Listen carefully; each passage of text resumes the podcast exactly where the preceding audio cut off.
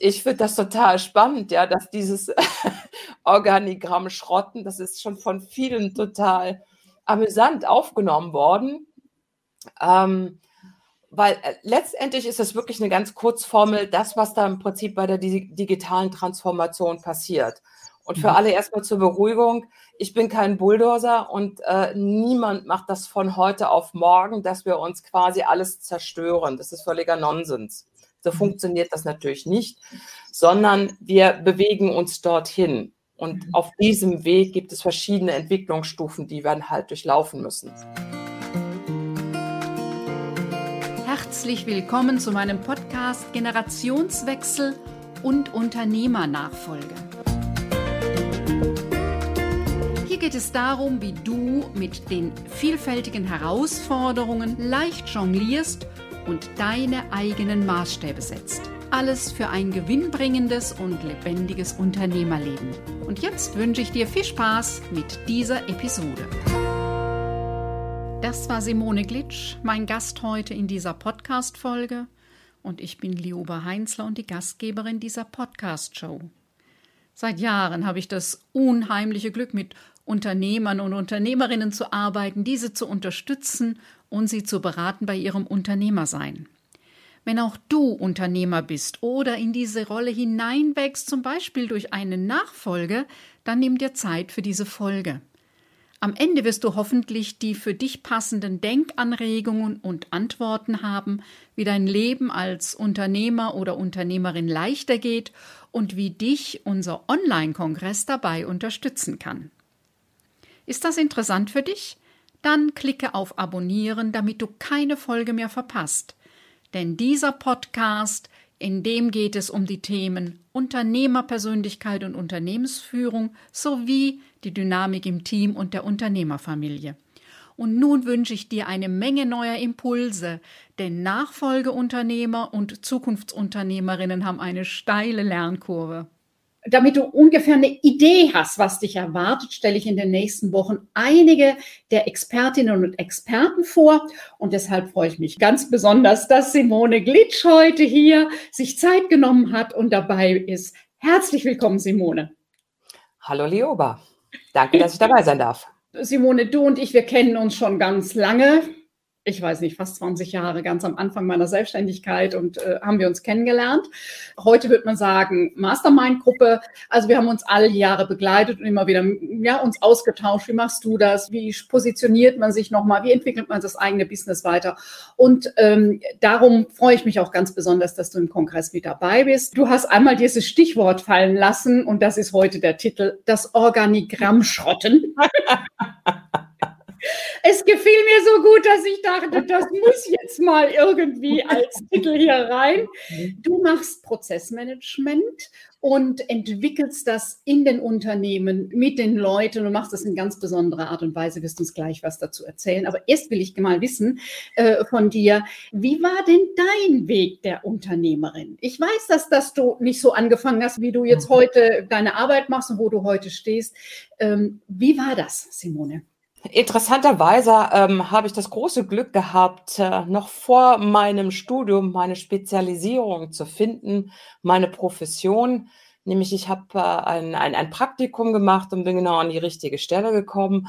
Meine Passion ist das Organisationsmanagement. Ja, also wie kann man ähm, jemandem helfen? Wie können wir das gut machen, damit wir die Dinge, die wir eigentlich tun wollen, einfach mhm. machen können. Ja, mhm. so und äh, na, betriebswirtschaftliches Studium in Köln und schon lange bei der Unternehmensberatung gearbeitet.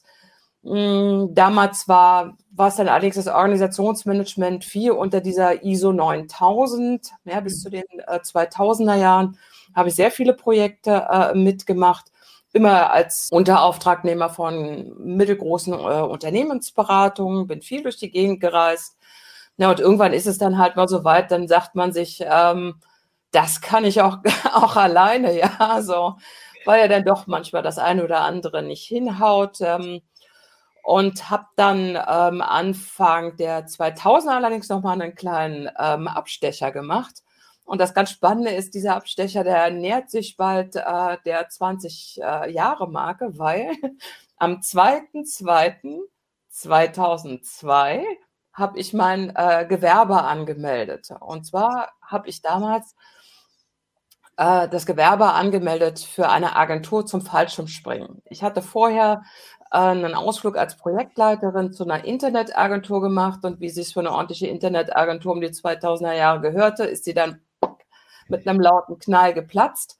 Aber das Wissen und die Affinität hatte ich, ja, so deswegen habe ich das mitgenommen und äh, Fallschirmspringen ist mein Hobby. Ich hatte die Kontakte, ja, dann lief das nebenbei. Aber ähm, das ist ein relativ schwieriges Business, weil man kann alles richtig gemacht haben und dann ist das Wetter. ja, so. Und deswegen ähm, habe ich dann erkannt, dass ich das nicht äh, groß aufziehen kann und bin dann wieder zu meinem eigentlichen Business zurückgekehrt, aber dann mit der Spezialisierung auf Prozessmanagement. Ähm, und mein Business hatte ich dann zwischenzeitlich sehr erfolgreich an Jochen Schweizer verkaufen können. Ich glaube, Fallschirmspringen Jochen Schweizer Gutschein ist uns allen bekannt. Gut, was habe ich mitgenommen? Im Prinzip so diese Affinität. Wie geht das quasi, Business neu zu denken über das Internet? Ja, so und Prozessmanagement ist ja nichts weiter außer Abläufe. So kann ich das heute locker flockig sagen. Aber ich habe auch auf meinem Weg gemerkt, ich habe einen Masterstudiengang der, an der Hochschule für Wirtschaft und Recht aufbauen dürfen, mich nochmal durch die gesamte Literatur gefräst. Und ich als diejenige, die sich wirklich mit diesem Thema äh, amüsieren kann, ja, so fand das alles sehr zäh, ja. Und das war dann so der Anlass zu sagen, okay, äh, das muss doch besser zu erklären sein, habe dann meinen Blog angefangen und habe mich quasi auch auf eine andere Art und Weise des Businesses begeben über das Internet, so dass ich jetzt wirklich ähm, zwar immer noch Beratung mache, aber ich bin nicht mehr vor Ort in den Unternehmen und mache für sie die Prozessbeschreibungen, ja, sondern ähm, ich habe all mein Wissen genommen und ich bin jetzt der Coach für diejenigen, die Projekte machen, ähm, wo es dann heißt, bitte jetzt das gesamte Unternehmen prozessorientiert aufstellen und in die Transformation führen. Ja, so das ist, mhm. das ist mein, mein Weg dorthin gewesen. Also inzwischen kann man das ja wirklich sagen, dass du Expertin für prozessorientierte Transformation bist und du hast es schon angesprochen, grundlegend anders machst, indem du nicht Dinge erarbeitest, die dann wenig mit den Leuten zu tun haben, sondern mit den Menschen im Unternehmen das Ganze erarbeitest, so dass das auch ihre Dinge sind. Habe ich dich da richtig verstanden? Richtig. Also ich würde auch sagen, man kann so sagen, ich bin so wie ein Guide. Ja, so ich kann mhm. Ihnen den Weg zeigen, ich kann Ihnen zeigen, welches Handwerkszeug sie sich anschauen und für sich selber quasi zurechtlegen sollten, mhm. ähm, um es im wahrsten Sinne dann selber zu tun. Weil ich habe immer wieder beobachtet, wenn ich in den Unternehmen bin, ich sehe relativ schnell, wie es am besten ist. Aber es nützt überhaupt nichts, wenn ich das sehe und der andere das schon mal nicht machen möchte, weil mhm. Meine größten Lehrmeister sind jetzt 8 und 16 Jahre alt meine Kinder, ja, so. Und das ist immer wieder, so sind wir Menschen halt, ja, so, äh, wir möchten es auch selber erfahren und selber gestalten können, dass es für uns halt passt, ja, so. Und genau das ist der Unterschied. Ich helfe den Menschen, es selber im Unternehmen umsetzen zu können. Ja, ich gebe ihnen die, mhm. ähm, die Art und Weise mit und ich mache es ihnen einfach. Ja, man muss jetzt nicht sämtliche Deklinationen von Prozessmanagement vorher durchgemacht haben, um zu wissen, was im Prinzip so ein erfolgreicher Weg ist, sondern da kann ich wirklich schon auch sagen und helfen, wo, wo geht es, wie geht es, wo fangen wir an. Mhm so eine Transformation ist ja nicht einfach eine Entwicklung, sondern eine Transformation ist was grundlegend Neues. Und das wird ja jetzt in diesem heute etwas äh, pointierten Titel, das Organigramm Schrott, mhm. ja sehr deutlich, ja. Also dieses alte, für manche auch wirklich heilige Gral des Organigramms und eher das Silo-Denken, was dann immer wieder an der Schnittstelle Probleme gibt, weil die eine Abteilung mit den anderen und die haben und so weiter, äh, stellst du in den Mittelpunkt den Prozess, ähm, ich weiß von dir, das heißt dann auch End-to-End. -End. Also, dass der Prozess, ich sage es jetzt mal mit meinen Worten, was ich verstanden habe, und du kannst ja. es gleich dann korrigieren. Der Prozess, der ähm, den Kunden und das Kundenerlebnis und das Ergebnis in die Mitte stellt und alle arbeiten zu, dass das optimal läuft. Ist das so oder sagst du noch anders mit deinen Worten? Hm, naja, also, im Wesentlichen ist schon getroffen, denke ich mal. End-to-End -End heißt wirklich, dass man das eben von der Anfrage des Kunden über alle Entwicklungsstufen der Wertschöpfung, also wie man diesen Mehrwert erzeugt, den man dem Kunden da verkauft, einfach durchgängig betrachtet. Ja, mhm. also die Abteilungen arbeiten ja alle miteinander an einem Produkt, hinterher kommt ja ein Produkt raus. Mhm. Und der eigentliche Unterschied besteht darin, dass wir das eben nicht mehr nach Abteilungen getrennt betrachten, sondern die Abteilung in dem Sinne als einen Baustein wahrnehmen, der im Prinzip an dieser Kette, an dieser Prozesskette ein Teil dafür liefert, damit im Prinzip dieses verkaufbare Endergebnis rauskommt. Ich finde das total spannend, ja, dass dieses Organigramm Schrotten, das ist schon von vielen total amüsant aufgenommen worden. Ähm, weil äh, letztendlich ist es wirklich eine ganz Kurzformel, das, was da im Prinzip bei der digitalen Transformation passiert. Und für mhm. alle erstmal zur Beruhigung, ich bin kein Bulldozer und äh, niemand macht das von heute auf morgen, dass wir uns quasi alles zerstören. Das ist völliger Nonsens. So mhm. funktioniert das natürlich nicht, sondern wir bewegen uns dorthin. Und mhm. auf diesem Weg gibt es verschiedene Entwicklungsstufen, die wir dann halt durchlaufen müssen. Aber warum denn jetzt das Organigramm schrotten? Verdammt nochmal, das funktionierte doch ganz toll. Mhm. Also erstens mal ist es so, das Organigramm entstand zum Beginn der industriellen Revolution vor 150 Jahren. Und damals hatten wir einen Massenmarkt. Damals wurden quasi ne, dem Ford, dem Henry Ford, wurden dann die Autos regelrecht unter den Händen weggerissen. Er konnte alle Farben verkaufen in Schwarz. Ja, so er hat es gar nicht nötig gehabt, im Prinzip andere Farben anzubieten, ja, weil er hatte im Prinzip, das war ein Massenmarkt, heute ist es anders, wir wissen das, ja, so. Wir müssen unseren Kunden bedienen, wir müssen unseren Kunden verstehen, was im Prinzip auch natürlich bedeutet für das Unternehmen, man kann im Prinzip nicht in der alten Weste laufen, sondern man braucht auch neue Kleidung, in der man das im Prinzip dann halt bewältigt. Und mhm. das meint das Organigrammschotten in andere Formen der Zusammenarbeit finden, mhm. die viel mit diesen Ideen der agilen Methoden gemein haben. Vielleicht fragt der eine oder andere, was hat denn jetzt dieses Thema mit dem Thema Unternehmensnachfolge, mit dem Thema Generationswechsel zu tun? Es gibt heute einen wesentlichen Faktor, den es so vor, vor 10 und 15 Jahren nicht gab. Es gibt einen Nachfolgermangel. Und die Nachfolger und Nachfolgerinnen überlegen sich gut, ob sie ein klassisches Unternehmen übernehmen oder ob sie nicht lieber ein Startup gründen oder mhm. vielleicht als digitaler Nomade durch die Welt ziehen. Und einer der ganz zentralen Punkte, dass ein Unternehmen überhaupt attraktiv macht, ist, gibt es Prozesse, gibt es Standards, gibt es äh, Abläufe, die auch unabhängig vom Unternehmer, der Unternehmerin laufen oder ist der Inhaber der Chef, der jeden Tag in jeder Situation immer individuelle Entscheidungen fällt und damit unentbehrlich ist. Und weil ich das eben immer wieder erlebe, dass es genau da hakt, habe ich gedacht, Simone muss dabei sein und muss mal sagen, wie man da einsteigen kann, wie das gehen kann und dass das die alten Formen haben eben zu einer bestimmten Zeit gut funktioniert und da waren die passend. Und jetzt braucht diese Welt andere Antworten.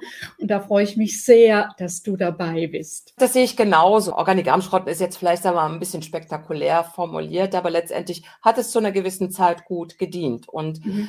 ähm, mittlerweile ist es auch schon ein Auslaufmodell, weil kaum ein Unternehmen kann das überhaupt noch pflegen, weil es gibt nicht mhm. nur Stellen, es gibt auch Rollen, es gibt Projekte und so weiter und so fort und morgen ist noch mal sowieso alles anders. Was ist Prozesse? Ja, das sind die Abläufe. Also das, das tägliche Doing. Was tun wir mhm. tagtäglich? Und natürlich möchten wir das nicht, dass es jeder anders macht, sondern wir möchten ja das gleiche Ergebnis erzeugen. Also müssen wir dann auch schon irgendwo ein gewisses Commitment haben, wie wir es tun. Und dieses, wie wir es tun, das ist das Fatale an den Abläufen ist, das ist unsichtbar. Ja, mhm. also wir brauchen etwas, um es sichtbar zu machen. Mhm. Das kennen wir alle schon. Das Ding heißt Prozessbeschreibung.